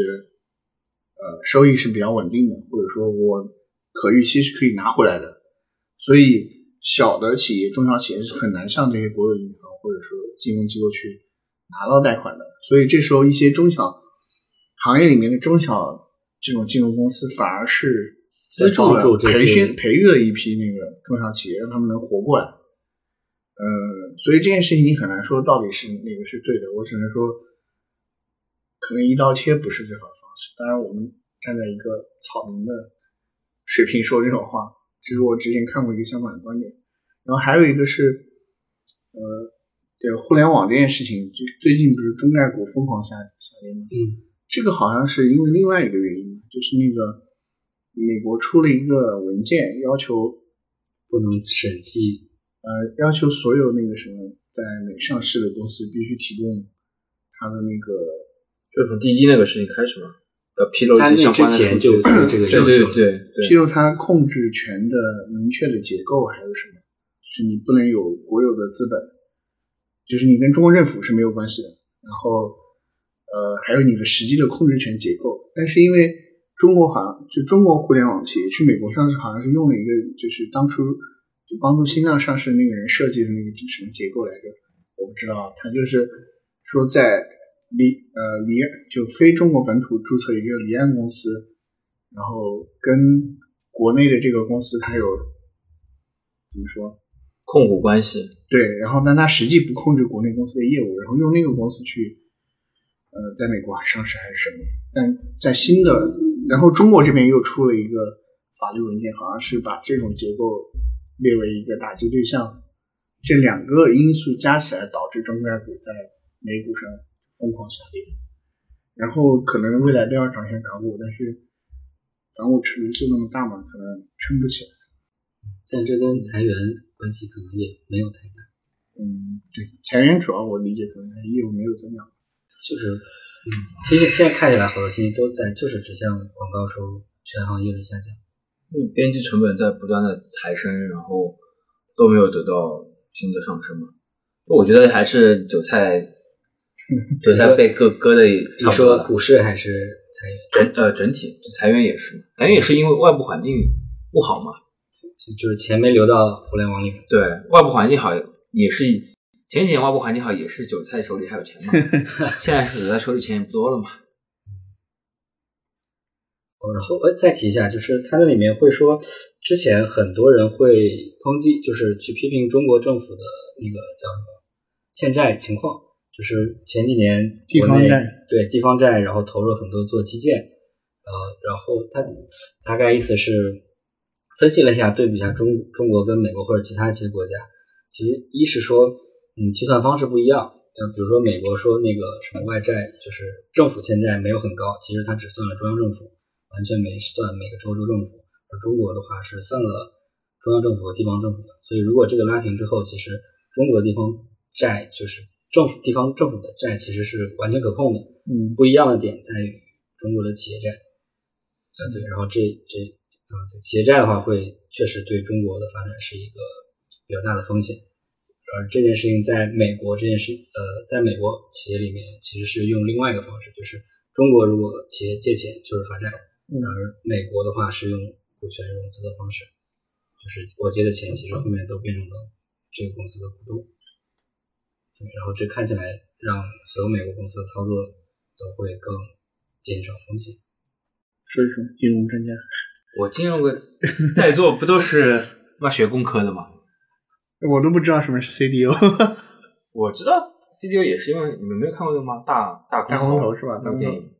那个真的枯燥，我看了开头吧，那个枯燥吗？我觉得很有趣啊。我觉得有点枯燥，是那个谁贝尔演的吗？对啊，嗯，你你有看过吗？我好像很多年前看过，对，很多年是很多年前。那我可能要重看一下。反正我当第一次看的时候，我觉得有点太枯燥了。然后它里面很多很啊也没有吧，最出名就是贝尔。那个女的蝙蝠女，啊，不对，那个小丑女嘛。小丑女只是当中的 很小一个片段，就是她来介绍一下这些这些信息。对啊，我我就我就记得那一段，因为那一段一直在说概念。我操，那一段是人家在洗澡，你记得到底是在说那个概念，还是记得小丑女在洗澡？不是，他就是边洗澡边讲一堆概念嘛，我觉得太无聊了。那个对吧我要是加起来就三十秒啊！我要是那个对吧？你为什么喜欢他深刻？我怎么感觉我要是喜欢他的美美色，我就看下去了。对啊，就是他他三十秒结束之后就，我记得大概台词是 “not fuck up”，那我你可能就擦掉了嘛，很合理吧？那我又不知道他后面有没有出现。主要是我感觉我针对这个话题说不出什么东西来，就是 就是美国懂次贷危机懂得太少了，就不敢妄下断言。但是大家现在也有一个个论断，就是说美国也是被金融行业绑架了。对，因为金融行业只能创造数字，不能创造真正的价值。啊，对，就是脱实向虚这件事。但美国因为是自己是就是世界银行，所以它可以不断通过印钱印钱来剥削别的国家的人。嗯，然后有句话就是，就最近也是看的，就是嗯，钱生钱，就是你是你你是你就可以剥削别人了，就是利用别人的劳动力，然后你给别人发工资，对，大概就是这个意思。你投资他，然后并且他帮你打工，这就是剥削。哎，所有说要摆脱，哎，这这句话其实我我也很难受啊。就是所有说我做就比如什么变成了那个财富自由的人，其实都是自己养够了一批钱，就是呃赚够了一批钱，然后可以用这些钱去投资，或者是直接放什么理财里面，每年有百分之七、百分之五的这些就够我后下半辈子。然后而而实际上这件事情就是赤裸裸的剥削别人，就是还挺唏嘘的。就是是当你知道了一些这样的道理的时候，好好问题，这一点我还从来没有想过。如果有一未来有一天我攒够足够的钱，我通过啊、一些理财的方式去生活，我是在剥削别人。啊，不是就本但本质确实是这个，就是你只要不用实际劳动，来来获得收入，就是用资金的方式来生钱，就是用别就是向别人投资，然后等着别人的劳动付出，对，然后你再给他。那那如果我前半生疯狂的工作，我的工作量是别人的两倍，我下半生通过这样的方式来，一这个属于剥削吗？除非你只拿，就是西安里，就是除非你只拿两倍工资那么多钱，啊、这个可能问题很复杂，我觉得你唯一就是不剥削别人方式就是你创你工作创造的价值跟你的收入是一样的。就这件事情，我觉得没有办法通过一个观点去解释清楚完完整的东西，你总能找出一个某个地方的漏洞。比方说，我前前半生疯狂工作，那我后半生因为我工作能够提前站在一个比较好的先发位置，然后我就能挣到更多的钱，利滚利。我后面只靠利来生活。那这件事情到底对或不对？我觉得怎么说都可以，就是这个世界已复杂规则设定在这里，太复杂了。我们按照规则生活。不敢妄下断言。但我我觉得应该不算剥削吧，因为这可能是我未来的，我理想当中，我希望未来我能过上这样生活，所以屁股决定脑袋，我觉得这个应该不算剥削。哎，这里说到说到一个最近在看的一个美呃西班牙的剧集《纸钞屋》，然后就是也说一下，它这周应该是最后大完结，最后半季。然后这个故事就和刚刚说的很像，就是它呃纸钞屋的前前两个季就在说他们去抢造币厂，他的意思就是因为中央政呃就是因为政府和银行会通过印钱的方式来剥削普通人。因为他印的钱最后贷给的是有钱人，然后那是中政府和中央银行在做这样的事情，那为什么我们穷人不可以？所以他们就去抢了西班牙皇家造币厂，进去之后不是抢现有的现金，而是他们自己去印了十几天的那个西班牙呃呃应该是欧元对，应该是欧元对，所以他通过这件事情来呃在剧里面的形象就是我们是平平平民的英雄。我们做了就是平时剥削我们人的事情，然后把这些钱带走了，而市面上的钱没有少，只是我多印出来一些。那除非他在发给穷人，否则他不就还是在剥削加入了坏人那一方吗？就是就这件事情，不就是嗯，很多人讨论税收，然后我是买方，莫可是卖方，嗯然后这个税收收在买方身上，是买方亏的还是卖方亏的？其实没有差别，无论是收在买方还是卖方身上。最后都是因为会因为供需关系，会因为成本和利益的关系，它回归到一个平衡点。嗯然后这个该是谁就是谁，跟收在谁身上没有任何差别。就这个是微观经济学里面很经典的一课吧，我觉得是。对，这个在在我没有看过这本书之前，我也没有理解过这个意思。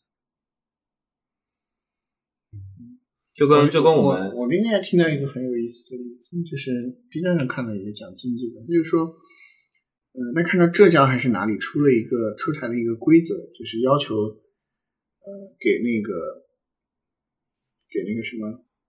给快递员还是外卖小哥来的，必须配头盔还是什么，就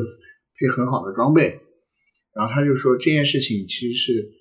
呃，哎，是那个外卖小哥是自备装备还是什么？提高他的反正提高他的。装备成本吧，就是，然后说好像是导致很多外卖失业啊什么的，但是那个经济学家就分析说，这其实是一件长远来看是一件好事情，因为呃，现在的供需关系是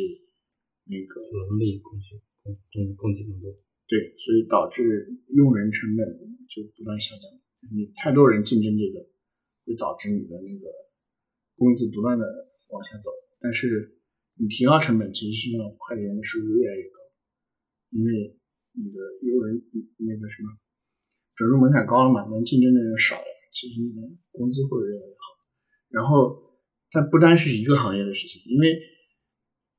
你这个行业这样做了，这批流出去的人，在其他行业也会有类似的要求。我忘了那个怎么理解。哎，那那为什么互联网的工作现在我觉得门槛肯定比以前越来越高了，但是工资并没有高了吗？大幅上。我觉得现在刚毕业的人比以前刚毕业的人牛逼多了，有可能只是我们接触的，真不一定。你会觉得吗？我觉得现在刚毕业的，比方说一个运营或者产品经理，比五六年前刚毕业的产品经理或者运营要牛逼多了。我不我不觉得，就是不是，就或者我觉得接触的是不是太少了？就是可能都是点你觉得可能是样本的关系，可能是因为你在潮玩族的关系。会减掉是吧？会逼掉。不知道的人还以为我他妈在字节跳动呢。哎，其实我觉得可以放出来。哎，我跟我老板说一下，跟沈队说，哎，我们这有同事这么说，那给我一百，可以了，投播广告。可以，我把沈队微信推给你。嗯，但确实因为随着时间推演，大家的经验会更多，然后比之前那种所谓叫什么摸着核桃摸着石头合作 摸着石头过河的那种状态要好多了。因为好多事情，我我反正记得，我读大学的时候教产品经理，就比方说，人人都是产品经理，他妈就在教你写文档，这有什么难的？就没有讲任何思维。是你你现在可能觉得稀松平常，但是对那些站在外面的那些大学生来说，他根本就不知道产品经理是干嘛的。对，就是那个整个行业就是怎么做这件事情，然后可以看的书，就那个人，我觉得我那个时候大学里就就只有这本书可以看，就是说他完全是你了解什么是产品经理这本书，就只能通过那个阿里的那个人写的那本书来看。我还没看过那我操，本书。我我遇到现在什么实习的产品经理，或者是刚毕业的产品经理，都是之前什么好多段大厂实习经验，对，然后嗯，就是我说的可能朝安族特别现象。聊过聊做过很多项目什么的，然后我们那时候还确实不太有，可能也没有这么多机会吧。嗯那现在搜产品经理这四个字在在微信读书里面都能搜好多书单，就这些东西，我觉得和之前那个就是做科普绝绝对是 OK 的，大厂里有有没有一百万产品经理？那不可能。不可能啊！你想，一个公司产品经理占比能有多少？都没有百分之十。嗯，没有百分之十吗？正经公司，我觉得产品比开发就应该一比十，对不对？测试开发对吧？啊，然后你还得再加运营吧，嗯还得职能的，然后还得可能有些公司还有审核的，嗯，市场对吧？我觉得没有一百万，但你说个几十万，我觉得应该是有的。字节现在有多少人？十万人，十万人人十万人，阿里不是也十万人？那字节一万产品经理我觉得没有五千，五千可能，一万估计是差不多吧，五千到一万吧，我觉得，还是非米估算法嘛，只求模糊的精准。但十万员工的也就字节这个水平。京东也有，京东二十万的，虽然十几万是快递员。那应该没有没有，可能都没有五十万产品。哎，我刚才想说那个，因为就是你说快递员，就这件事这个行业的一些基本保障的时候，我记得当时阿凡聊过这个事儿，然后还被喷了。就是他大概表达了一个观点是，这件事情给企业造成了很大的负担。就是如果给快递员多配一些呃五险一金，然后或者是保险，或者是这种基础的设施保障的东西，嗯，就这个事儿也挺有意思，就是被谁喷了啊？被喷，他应该是发在极客上了，然后就是会大家会喷这是资本家的行为，就是其实大概意思是，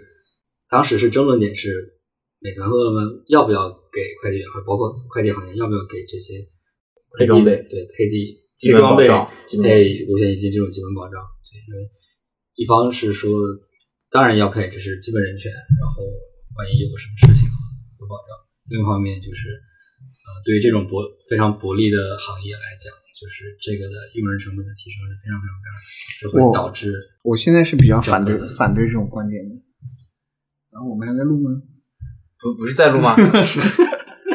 我我现在是比较反对这种观点的，因为我觉得就是资本家的收益是远大于你的想象的。就是你不要去太考虑它利润少了，嗯，利润少了自然就不会干这件事情。嗯，对，我说这就是个供需的问题。中国蓝就是因为现在的劳劳动力还是太多了。嗯，还是我之前看的那个，就是就经济课吧，他是讲就是为什么现在国家要鼓励减少九九六，然后要呃嗯怎么说要保障人的一些基本的权利。嗯，他就是讲呃两个事情，一个是生产力升级，还有一个是叫什么，反正两两个升级吧。他就讲是只有当你的那个，比如你作为一个个人或者作为一个家庭。你的收益足够覆盖到你去学习，还有你去消费。哎，我忘了，总之有两个升级。当你的收入足够覆盖到呃这两项的时候，你的下一代或者说你这一代，你这个才有可能完成那个生产力升级。但是当你的时间或者金呃收入不足以覆盖到两项升级，你只能覆盖到你的一个基本需求的时候，你是没办法完成升级的。就只能延续，就是呃，在同一水平继续延延续下去。那整个国家、整个社会如果都这样的话，它是没办法完成迭代的，就是往往上走。所以必须给，呃，一个是生产力升级，应该一个应该是扩大市场，好像是这样的。就我觉得放在任何地方都适用嘛。就你公司要活下去，要要么要开源，提升市场占比，要么就把每个人的效率提升上来。不是这个，我想不是。我我知道，我懂你，我明白你的意思。但但我觉得放在公司也一样适用。这个还是不要剪进去，感觉我什么都没说。没事，我会剪进去，凸显你的无能。哎，现在所以九九六的公司非常非常少。这主要也是跟国家政策直接作对嘛。嗯。因为国家说你要养三胎，你还他妈九九六，那不是找死？毕竟公司还是，就任何国家的任何公司都还是需要国家的扶持，国家政策扶持。今天看 B 站有一个瑞典的程序员发那个，你看过吗？我在瑞典工作，对我在瑞典做程序员，第二天就被删了。那个他就讲，他他那个视频很长，他是把很多天的 vlog 剪到一起，大概有个可能有个七八十分钟吧。那我记得他说。瑞典程序员钱没有很多，就是普通工作嘛。对，是普通，稍稍微高一点点嘛，然后也就朝九晚五这种。也就是国内大厂水平嘛，我听他说起来。但是真的是太轻松了。对对，超轻松。他他他他们首先不打卡，然后他是上班，然后下午三点多的时候有一个那个茶话会，那茶话会不是说像我们这种大厂说给你配零食，是真的茶话会，所有人都在那个餐厅里面，大家坐在一起聊聊聊。吃东西，然后下午五点就下班了。然后他有一次他在公司处理一个，他说海外程序员跟国内程序员有一个最大的不同，就是比如说国内程序员要解决一个 bug，或者说我想到一个逻辑，我一定要敲一下，就是写出来，然后运行一下，我才好像觉得浑身舒畅，然后再离下班。但是在国外程序员那边就是，你看我靠，五点的电脑合上就走了。然后，这个我们国内程有些地方程序员也是一样。然后我先插插入一个，就我之前听一个朋友说，就他他是在一个就是国国企，嗯，就相关的工作啊，他们的那个程序员，他们的那个技术经理，大概他们是五点半也不知道六点下班，他说他五点五十九分关电脑，但是那个国企发的电脑特别破，他有可能关机超过一分钟，他又怎么样，直接他妈把电源按掉。他说没有任何事情能阻止我下班，超过六点零分下班算我今天失职。就只要六点那个电脑还没有关机掉，啪嗒直接电源一按就拎包走人。他那边是六点，他他那他录他那个标题为什么火？是因为他六点下班，结果发现被锁在公司了，因为所有人都走了，然后没有人在公司里面，然后他被锁住了，然后结果发现有一个门卫的小哥在那玩游戏，还在帮他开了门，然后他就走。然后哎，总之看的就是非常羡慕。然后他说，因为就像瑞典这种国家，它没有很多这种 to C 的互联网公司，它都是那种 to B 的，所以呃，程序员也被大家看作是一个普通的那种工种，而不是像国内这样好像是一个特殊群体，就是对，然后工作就各种各种好玩吧。哎，这个我前段时间应该有一有也有一，他说，瑞典他在瑞典手工艺人特别赚钱，他在那边他们公司楼下有一个按摩房，是中国人开的。呃，每小时收费是呃八九百那个那个瑞典的货币吧。那这就典型的就是劳动力非常紧缺的状态嘛，就是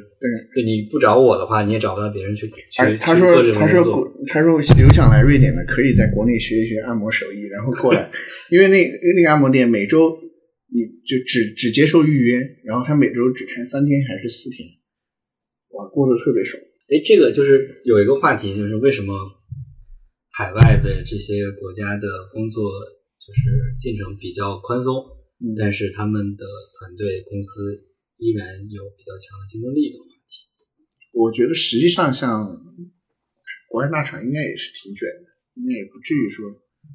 我觉得 Face Facebook、Amazon 就不是超卷嘛？啊，对，我说那这两个是，但是你说就是呃，除开这两个之外，你像我们说到刚刚说的欧洲或者澳洲、澳大澳大利亚，我听到的很多例子就是做程序员也都非常轻松。就因为他们本身这个国家就很富嘛，其实就你可能做程序员跟在办公室里面做一个普通的白领，嗯，就我们呃过上一个十年说的那种白领，嗯我、操，好像不是上个十年，上上个十年，我操，现在已经是二零二一年了，嗯。上上个十年说的那个白领工作可能钱已经很高了，那程序员稍微新兴点，可能高一点点，但也没有相比他们国家的中位数高出特别多。嗯中国的程序员比中国的中位数是高很多很多的。嗯，对他他们在那边，我觉得就是一个普通工作，但是因为这个国家整体它的福利好，或者它的收入水平是比较高的一个发达国家，所以它的这个工资看起来就还是挺可观的。我呃，我今天看了一个数字吧，就是呃，在也是在 B 站看的，有人劝他们接下来继续报计算机专业，就是说现在美国是呃呃每千人里面有多少个程序员来着？二点二个好像是，我如果没记错这个数字，这么高啊？好像呃是每千人还是每万人，我记不清了。然后中国对应的这个数字是一点几，然后就是说，所以说中国的这个程序员的需求还会继续存在。如果是每万人的话，一点几，那中国也有二十几万程序员。二十几万很很多吗？对啊，我说那如果是按千的话，那不是两百多万吗？我觉得没有两百多万，我觉得两百多万是差不多的，全中国这程序员还是蛮多的，我觉得。对，两百多万。不知道，我记不清那个数字。这是在二线、三线城市应该有都有蛮多应该有两百多万，应该有，估计是。因为程序员的定义比较广，就是就比产品经理定义要广一点，就是前后端，然后各种，呃，连数仓的人都可以这么称呼。运维不是你，你这段话你要不要想清楚？什么叫连数仓？我觉得数数仓应该是就是数据分析师这种应该偏分析岗的，而不是。，Circle 也是代码，好吧？哎，我那天看到一段话，就是说这种 SQL 和 HTML 都不能真实的被定义为是编程语言，你看什么叫编程语言？一般的翻译成机器指令，那不就是编程语言吗 对我说它那个定义里面就这两个就不能算。？HTML 确实不算，它是一种标记式语言，嗯，它只是指定这它不是个一行字语法嘛？它就指定这一行字应该用什么格式显示。就是个语法嘛。Circle 我觉得还是有思想在的，是的，你怎么利用一个数字？其实屌的 Circle 我觉得还是挺屌的，给你一个不要说什么万行的，给我一个一千行的 Circle，不要一千行，五百行我就看不懂，两百行我可能都能看不懂。我没见过。我听就是做什么那个叫金交所金融交易所的朋友说，他们那儿有一个 circle，一万八千行到十八万行，没有人敢改那个 circle，很恐怖。我写过最复杂的，也就是年表查询加上那个分段。分段是比如说你查的这一组数字是一到啊，对一到一百，你分成一到十一组。那这在我的日常中太常见了，每天都要写。不但我现在不用写了，真的太舒服了。这到底是个好事还是不好的事？是吗？就是就如果有比较成熟的数据产品、数据平台产品，这件事不都应该 OK 的吗？我觉得是，就掌握一门技能肯定不是坏事。啊，那肯定，但是是有的时候确实会因此会其实是拖慢效率的。我觉得是提升效率，就是因为以前找 BI，他搞动不动就给我搞一个什么，一个礼拜之后再给我啊，不是，我不是说这件事，就是如果你有比较成熟的数据产品，就比如说神策这种，啊，那肯定是好事，那肯定好事。对，但你就是工具的易用性对啊，对啊，肯定好事。但你们是有的嘛？我们是有，我们是啊，有但是但是后端表什么，但它不是所有报表都有，你还是得自己查。对对对，就前端的行为点击这个 circle 也不可能有嘛，因为也是依赖于买点嘛。但是后端的一些，比方算什么 GMB 啊，或者算用户的留存什么的，嗯，那就是写个 circle 就比较快了。我反正有的时候每次要数据分析的时候，主要他们他们给的全面啊，你分析是，你查一个指标，然后你写啊写一个小时 circle，查一个指标，你经常找数据分析师，他一会儿就给你一个图文并茂的表格来，怎么会查一个指标写一个小时？复杂的。什么？你举个例子。哎，我先要去找到，对吧？我先要找到表在哪儿，然后那还是你不熟悉看一！下字段含义，对吧？我操，那不是大厂确实就表会多一点。我们表贼多，我们十几个库，每个库几十张表那废话，你们表都是自己设计的，啊。对，但是我们对表他妈太熟了。是我们没有。大厂表确实，主要是我能直接查业务表，你查的估计还是就经过数仓处理过的那种表，不是底层的业务表。哎，就说到这儿，我们不知道是就是因为没有什么很牛逼的，就是很投很多数仓同学来投入，所以基本上后端的 HBase 这种这种表，然后就放到离线表，然后就是我们查询的表。我们也是这样。对对，我我的我的意思就是因为缺少数仓同学帮忙在从从中梳理一些更好的逻辑，导致就是其实我们查的也都是那那你们算法用的是什么表？算法，嗯，你指的算法算法肯定是要用一个清洗过的表，我们就算法他们大数据是有一个清洗过的表，但我们直接查业务，我们就是查业务的表。呃，就就唯一一个就是算法为什么要查表？算法直接通过服务端接口拿数据。算法都可吧，都可，都可，都可。就是一是说，呃，基线 A P P 里面的行为表确实有一个团队在做一些简单的一些中间处处理，对这些东西确实可以拿到其他地方用。然后，嗯，但这个团队很少，就是就是做的很少。到我们这边这个团队的时候，完全基本上就，除非我们用公共那个表，就是前端用户的行为表，其他自己都没有。然后，如果用到算法的时候，他们有的时候就直接拿就是前端的行为表，有些是处理过，有些是没处理过的。那今天就到这边，啊，欢迎大家在小宇宙等泛用型客户端订阅我们的播客，搜索“理解万岁”或者“理解”就能找到我们的播客。欢迎大家多多跟我们互动，那大家下期再见，拜拜。